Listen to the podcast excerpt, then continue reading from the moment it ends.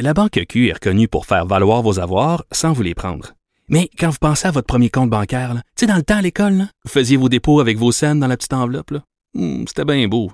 Mais avec le temps, à ce compte-là vous a coûté des milliers de dollars en frais, puis vous ne faites pas une scène d'intérêt. Avec la Banque Q, vous obtenez des intérêts élevés et aucun frais sur vos services bancaires courants. Autrement dit, ça fait pas mal plus de scènes dans votre enveloppe, ça.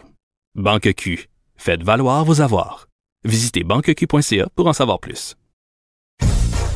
Écoutez Antoine Joubert à l'animation du balado Le Guide de l'Auto, la référence de l'industrie automobile. Disponible sur l'application et le site cubradio.ca. Carfax Canada est fier de rouler aux côtés du balado Le Guide de l'Auto. Évitez les problèmes coûteux avec un rapport d'historique de véhicules de Carfax Canada. Visitez carfax.ca.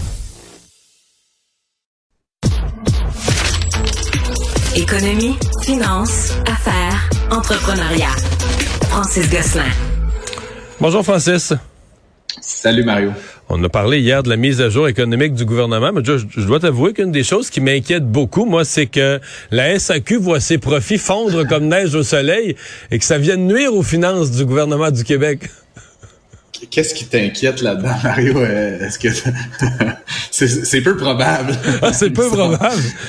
en tout cas, c'est pas ce qui est en train de se Ah, passer. ah, je ok, te ok, rassure. rassure-moi là. Euh, ouais, donc le bénéfice net de la SAQ euh, qui a été annoncé ce matin en progression de 3,8% pour des ventes en progression de 2,5% euh, par rapport à la même période l'année dernière. C'est ce qui me surprend Mario là-dedans, honnêtement, dans cette période de forte inflation là où on voit le, le bien, euh, les biens de, de plein de catégories augmenter de 6, 8, euh, on parlait d'alimentaire là 11 euh, qu'en fait euh, la, la SAQ, euh, qui a vendu à peu près la même quantité que l'année dernière en litres, en fait, euh, a donc finalement pas tant augmenté ses prix. Donc, tu sais, quand on dit là, que l'État peut parfois jouer un Francis, rôle... parce que la moitié, mettons que l'inflation est de 6 puis ils ont augmenté leur prix de 3% parce que plus de la moitié, c'est des taxes.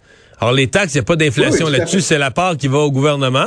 Fait que la part qui est vraiment du, du jus, du vin, du liquide, de l'alcool, elle, je suppose qu'elle augmente, tu sais, elle suit les coûts de transport, les coûts d'inflation, mais la portion taxe, là, ce serait pas un peu indécent de, de, de, de nous imposer de l'inflation sur Non, non, effectivement, mais, mais ce que, là où je veux en venir, Mario, c'est que l'ensemble de l'opération a pas coûté beaucoup plus cher pour une même quantité. Tu sais, OK. On aurait pu s'attendre à ce que euh, l'ensemble, le taxe et prix du bien suivent une courbe similaire à l'inflation. La, la SAQ a donc joué un rôle euh, d'atténuation euh, dans cette année euh, de forte inflation, ce qui est plutôt une bonne nouvelle. Euh, ce qui est aussi intéressant, Mario, c'est que pendant la pandémie, les consommateurs avaient beaucoup commandé en ligne. là. Je, je- moi, je suis pas un grand praticien de, de ça, mais, mais Ah, apparemment, beaucoup de... beaucoup de- L'as-tu Non, déjà essayé? Je commande... C'est non, merveilleux. je pense pas. Je pense même pas la... Ouais, c'est merveilleux. C'est merveilleux. Ben, en Euh, fait, c'est parce que si, le la- ferai. si le livre chez vous, là, ça coûte 10-12 piastres, là, mais je veux dire, moi, souvent, Ah. j'ai ma SAQ pas loin de chez nous, fait que, tu sais, j'arrive, là, je fais ça chez nous tranquillement, je regarde, je regarde des sites Internet, tout ça, puis je me commande une caisse, puis je vais la chercher. Ah ben Elle est écoute, toute déjà euh, prête, moi j'ai jamais fait ça, donc je tu, tu me mets au défi là en cette période des fêtes, peut-être Mario, d'essayer cette nouvelle pratique-là. Ça pour dire que euh, les consommateurs donc ont, ont renoué là avec euh, avec le, le, le- comment dire le- le- la transaction en, en boutique, en magasin, en point de vente. Et donc c'est euh, c'est juste une transition, mais donc qui milite évidemment en faveur là, de, de ces de ces points de vente là. Puis ça nous donne aussi un indicateur, Mario. Tu sais la SAQ, les chiffres sont très transparents. C'est une société d'État. Ça nous donne toujours un indicateur sur ce qui est possiblement en train de se passer dans d'autres commerces où on n'a pas nécessairement euh, de manière aussi fine là, euh, les chiffres. Donc, les ventes en ligne ont diminué de 17 euh, Donc, euh, et, ré- et ça, finalement, là, tu, tu me dis que tu le fais, mais c'est seulement que 2% des ventes totales de la SAQ, Mario. Donc, tu es, tu es plutôt un épiphénomène dans, dans tout ça. Non, mais c'est pratique. C'est pratique, parce que quand t'en achètes, tu sais, ça paraît beaucoup, mais t'achètes ça à coup de 12, mais tu sais, j'ai pas 12 bouteilles de vin, t'en as pour 5-6 mois. Ouais, ouais. Je sais pas si tout le monde achète le vin à coup de 12. C'était une joke. C'était une joke. T'en as pour sais. 12 jours. je sais, je blague. Non. exact. J'en prends plus d'un début de semaine. C'est pas vrai. T'en as pour euh, deux semaines et quart. Bon, euh, on, dévie, on dévie du sujet des profits de la SAQ. Là. Euh, le prix du brut, là, ben en fait, c'est une des nouvelles du jour. Le prix du brut, et ça suit quand même à la pompe. Là, on voit des régions aujourd'hui qui sont en bas du 1 et 50, une- en bas d'une pièce et demie. Euh, mais là, le prix du baril descend, descend, descend. Là, ça commence à être significatif. Ah, écoute, j'en avais parlé euh, plus tôt cette semaine, je pense, ou le fin de la semaine dernière, on était passé là, autour de 80 dollars. juste en bas du 80 de mémoire. Là. 76, 75 là, pour les barils américains. Là, on, se stabilise vraiment là, encore plus bas, autour de 75 dollars. Puis ce qui est très étonnant, Mario, tu te rappelleras, j'en avais parlé, il y a cette entente là, multipartite sur le prix du pétrole russe qu'on a plafonné à un prix de 60 dollars. Donc, il est littéralement interdit de faire du commerce de pétrole russe euh, au-dessus de ce prix-là au baril. Euh, on pensait que ça allait euh, forcer les Russes à quelque part à réduire leur production, ils allaient retirer des barils du marché et donc le reste, donc le, le, pétrole non russe, il risquait lui d'augmenter. Euh, c'est pas du tout ce qu'on est en train d'observer. étrangement, c'est comme si le baril était en train de converger autour de 60 dollars, ce qui est comme une mauvaise nouvelle pétrolière pour l'ouest du Canada, mais évidemment pour les consommateurs qui ont des véhicules à essence et pour le transport euh, par camion, etc. Une, plutôt une très bonne nouvelle. J'ai même vu aujourd'hui, Mario, dans certaines régions du Québec, le, le, le, gaz, l'essence ordinaire, euh, en dessous de 1,40 Ah ouais? Quand même, euh, ça, ça faisait longtemps qu'on n'avait pas vu ça. le mois d'août 2021, pour être exact, donc 18 mois environ qu'on n'avait pas vu des prix aussi bas. et aux États-Unis, évidemment, qui sont toujours un peu champions, là, c'est, ça a diminué là, à presque 3 dollars le, le, gallon. Euh, donc, on parle de en bas d'une pièce le litre. donc, c'est, quand même, c'est quand même très agressif, on va se le dire. Et donc, ça normalise. Ce qui est moins bon là-dedans, Mario, la plupart des économistes et des analystes disent, c'est qu'en fait, ça signale des craintes sur l'état de l'économie mondiale. Puis d'une récession plus importante où on pense que les, les, ben volumes, les volumes de transport, de camionnage, etc., vont baisser pour vrai. Donc, c'est comme si on s'attend à une récession plus grosse, là.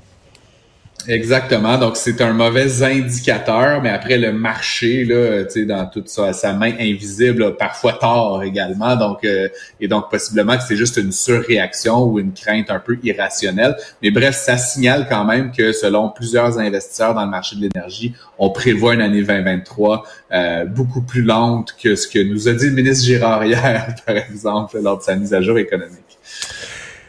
Nous avais parlé déjà, ça fait un certain temps, de cette transaction. Je sais pas si c'est la plus grosse du secteur des, des techs. En tout cas, une des transactions géantes, si c'est pas la plus grosse. Microsoft qui avait acheté le géant du jeu Activision Blizzard. Euh, et là, à la surprise, en tout cas, moi, ça m'est apparu comme une surprise ce matin dans les nouvelles économiques américaines. Euh, L'organisme réglementaire des marchés aux États-Unis euh, qui vient mettre un haut là. Euh, effectivement, puis c'est drôle Mario parce que tu sais qu'on soit fan ou non de, du domaine du jeu vidéo et de la tech, c'est comme la plus grosse transaction de cette nature-là aux États-Unis en 2022. On parle d'une transaction qui portait donc sur le rachat d'Activision Blizzard qui produit des jeux comme Call of Duty, euh, Candy Crush, World of Warcraft. C'est des grosses franchises de jeux.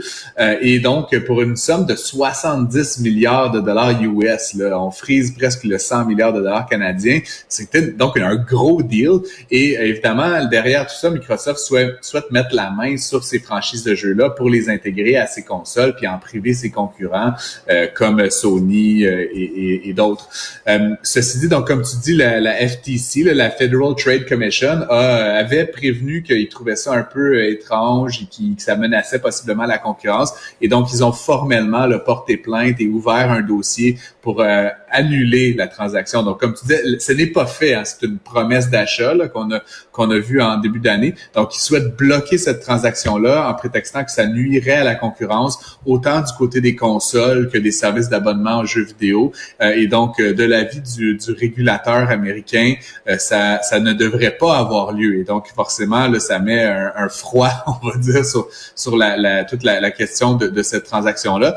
Plusieurs autres joueurs avaient évoqué qu'ils sentaient effectivement que certains de ces jeux-là seraient retirés des autres consoles, des autres plateformes de distribution. Euh, et ça va dans le sens un petit peu de ce qu'on voit dans l'univers du streaming, Mario, où, euh, tu sais, par exemple, Disney, en rachetant des Marvel, des Star Wars, ben, ils privent les Netflix, les Amazon et tout d'avoir ces euh, ces contenus-là. Donc, c'est un petit peu la même situation. Mais je, je, réfléchis, est-ce que parce que c'est quand même euh, le public est pas nécessairement content de ça. Tu viens de décrire Disney là, à, travers Marvel, tout ça. Ben, à un moment donné, si tu veux avoir des films de Marvel, tu les auras plus sur d'autres plateformes. Faut que tu t'abonnes à Disney. Là, ben les jeux Activision Blizzard, euh, ben fallait que tu faudrait que tu la console de Microsoft là, tu sais, euh, pour, la Xbox, pour la Xbox pour l'avoir. Mais le public est pas nécessairement content de ça. Les gens s'achètent une console puis veulent avoir l'ensemble de l'éventail des jeux. Mais est-ce que les, autorités, les autorités réglementaires aux États-Unis et ailleurs pourraient mettre un haut là à l'ensemble de ça, dire, regarde, là, si t'achètes si t'achètes une marque ou t'achètes quelque chose, euh, oui, tu vas avoir les droits dessus. Là. Si, si un jeu t'appartient ou t'as les droits sur un jeu, tu vas ramasser tes droits d'auteur, tes droits mais t'as pas le droit de le mettre exclusif. Là, il faut que tu le rendes disponible.